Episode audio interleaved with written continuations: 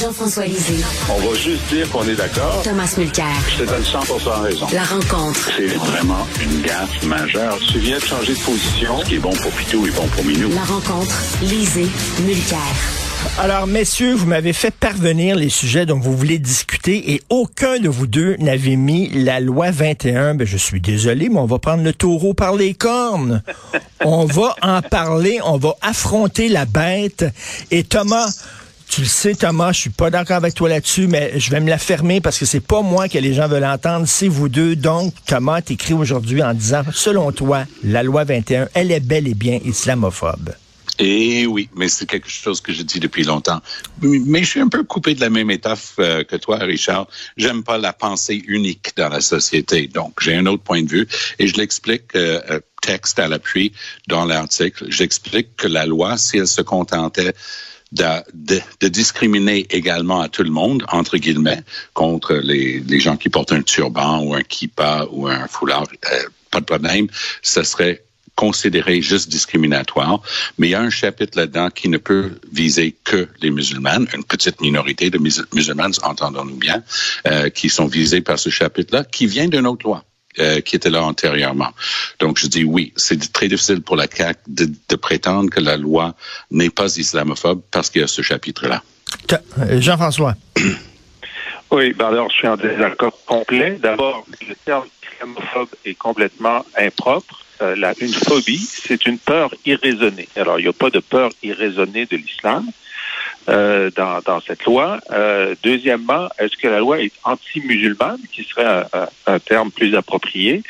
Ben, c'est pas parce que la laïcité, euh, lorsqu'on dit qu'on interdit tous les signes religieux, c'est parce que il y a une religion qui a le visage complètement voilé ou qu'il y a juste une religion qui a un turban sur la tête, qui fait que la, la, loi vise spécifiquement cela. La loi vise spécifiquement les signes religieux. Et les signes religieux, ben, il y a des religions qui ont certains signes, d'autres en ont d'autres. Dans son, euh, non, ça c'est faux. C'est faux. C'est faux, euh, Jean-François. La, la loi vise généralement les signes religieux. Ça c'est vrai. Donc c'est aussi interdit à un, un garçon sikh qui, qui souhaite devenir policier de porter un turban, comme c'est interdit d'embaucher un prof de mathématiques qui porte le kiba, il n'y a pas de problème. Ça, c'est la loi dans son application générale. Mais il y a un chapitre à part qui ne peut s'appliquer qu'aux musulmans. Partant, on n'est plus dans la généralité. Et c'est la clause d'un obstant qui a été ajoutée pour s'occuper de tous ces autres cas. Ça va se débattre devant les tribunaux pour moi, ça, ça, a très peu de chances de réussir. On verra bien ce qu'en font les tribunaux. Mais pour la partie spécifique qui ne peut s'appliquer, écoutez, quand on fait ce chapitre-là, sur justement les, gens qui se couvriraient le visage, c'est évident qu'on vise pas les ninjas. Ce sont les musulmans qui sont visés là-dedans. Et partant, la loi est, est, est, plus que discriminatoire. La loi, en ce qui concerne les musulmans, est islamophobe. Et pour ce qui est du terme, moi, j'ai pris la définition que je donne dans l'article, je l'ai pris dans le Grand Robert. Alors, pour moi, le, le, mot existe bel et bien dans la langue de Molière et j'ai donné la définition telle qu'on le retrouve dans le Robert. Ben, le mot existe parce qu'il est utilisé. Il est utilisé, entre autres, par, euh, par les islamistes qui pensent que toute critique de l'islam est du racisme. Mais c'est pas de ça qu'on parle, toi et moi, aujourd'hui. Dans le Robert, regarde, je suis en train de l'expliquer. Utiliser ce mot qui est dans le Robert, c'est utiliser un mot que les islamistes veulent qu'on utilise. Moi, je préfère dire sentiment anti-musulman, qui n'est pas un mot problématique. Cela dit, cela dit, euh, c'est pas parce que la discrimination c'est que des femmes soient conduites à porter le signe ultime de la discrimination misogyne anti-femme. Alors, interdire ce vêtement-là, c'est lutter contre la discrimination. C'est pas lutter pour la discrimination. Ouais, écoute, on ne sera jamais d'accord là-dessus, Jean-François, parce que n'oublie pas, on, là, on est en train de parler de quelque chose que j'ai écrit. Toi-même, on, on, va s'entendre quand tu as parlé des AK-47 cachés en dessous des burkas, est-ce qu'on peut se dire que c'était pas ta, ta meilleure trouvaille? Et non, partant non, de, de la discussion d'aujourd'hui, qui est mon non, article dans le Journal de Montréal. Oui, vas-y.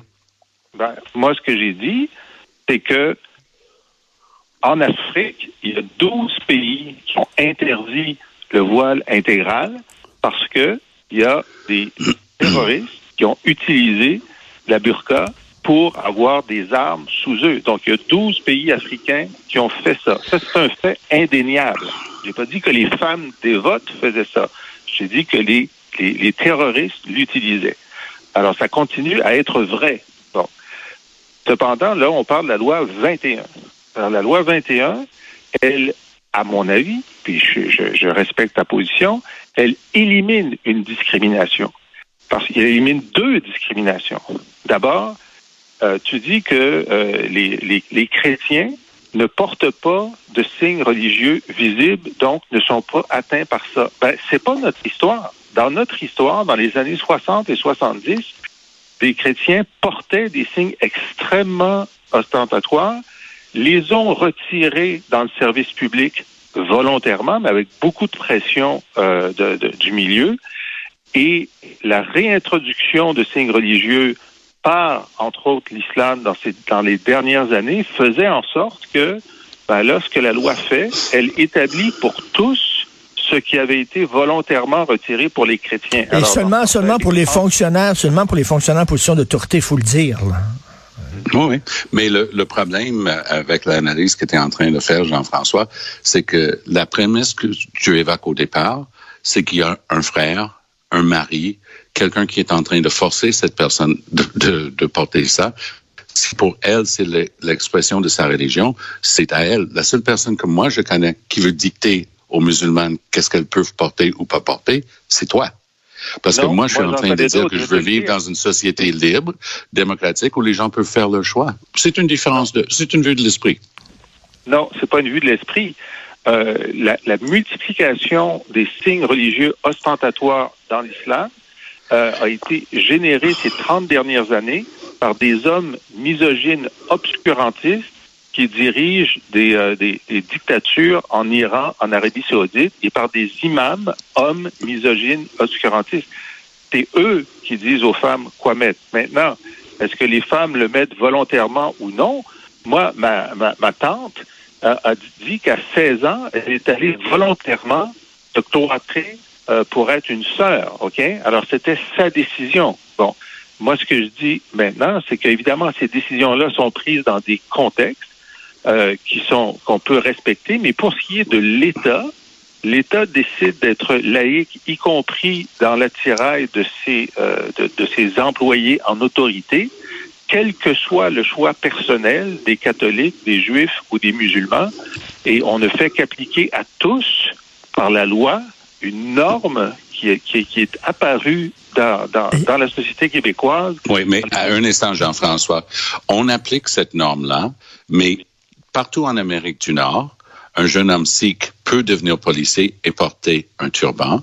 Un professeur de mathématiques au secondaire peut porter un kippa, puis ça dérange absolument personne. Et oui, quand je suis allé à la Maison Blanche, quand j'étais le chef de l'opposition officielle, je suis allé au Congrès américain rencontrer, entre autres, Nancy Pelosi. Vous savez quoi?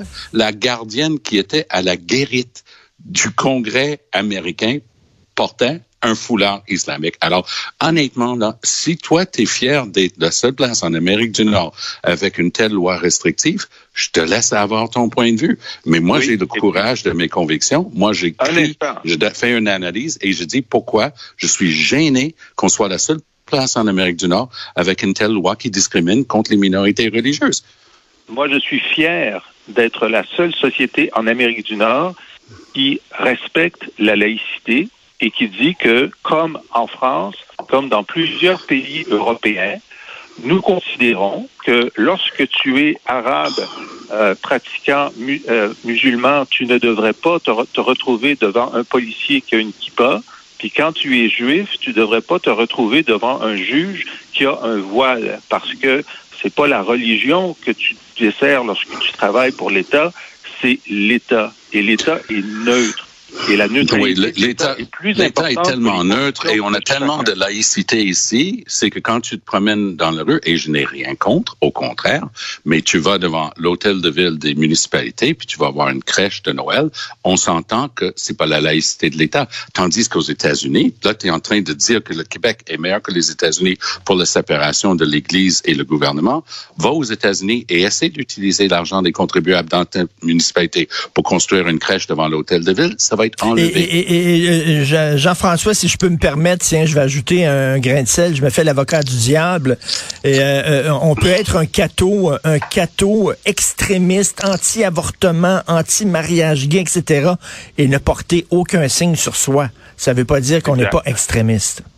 Exact. Et on peut être un musulman aussi, euh, euh, un musulman très rigoriste et ne pas porter de signes et travailler pour l'État. La moindre des choses, la moindre des choses, c'est de, ne pas mettre au visage du client et du citoyen sa conviction. L'autre discrimination que la loi 21 euh, enlève, c'est que là, on, avait décidé jusqu'à maintenant que tes signes de conviction politique, sociale, environnementale étaient interdits dans la, dans la fonction publique, mais pas tes signes religieux.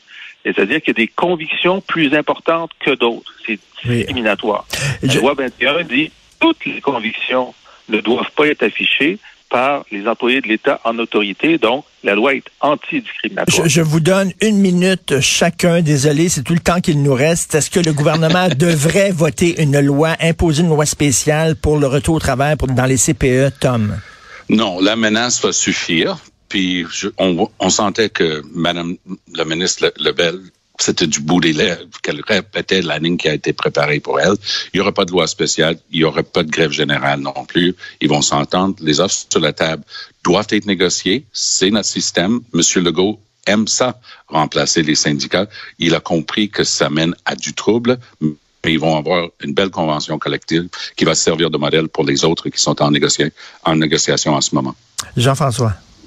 Moi, je ne la souhaite pas, mais je pense qu'il va y avoir une loi spéciale parce que le problème, c'est que dans la même assemblée syndicale, il y a les éducatrices qui ont 15 à 20% d'augmentation et les concierges et les cuisiniers qui ont seulement 9. Alors, dans l'assemblée syndicale, on ne peut pas refuser de demander 20% Donc, jamais l'assemblée syndicale va accepter euh, une proposition différenciée, même si les, si les éducatrices étaient dans un syndicat à part, évidemment, ils l'accepteraient.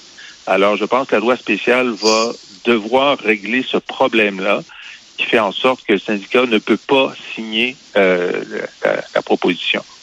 Messieurs, vous êtes euh, euh, l'exemple parfait, la preuve parfaite qu'on peut débattre et ne pas être d'accord sans s'insulter, sans élever la voix. Je veux dire, j'espère qu'il y a une leçon là, pour les gens qui nous écoutent. Là. On peut, hein, comme disent les anglophones, let's agree to disagree. C'est tellement le fun de, de confronter des points de vue divergents et, et de, de la confrontation des idées naîtra la lumière. Messieurs, vous méritez un bon verre de vin à 17 ans. Bon week-end. Bon week-end. bye bye. Bon week-end à tout le monde. Et je, je souligne que si vous voulez lire les textes très intéressants de Jean-François, lisez, écoutez son balado où il, euh, entre autres, commente l'actualité et aussi rappelle des grands moments de l'histoire du Québec. Vous allez sur la boîte à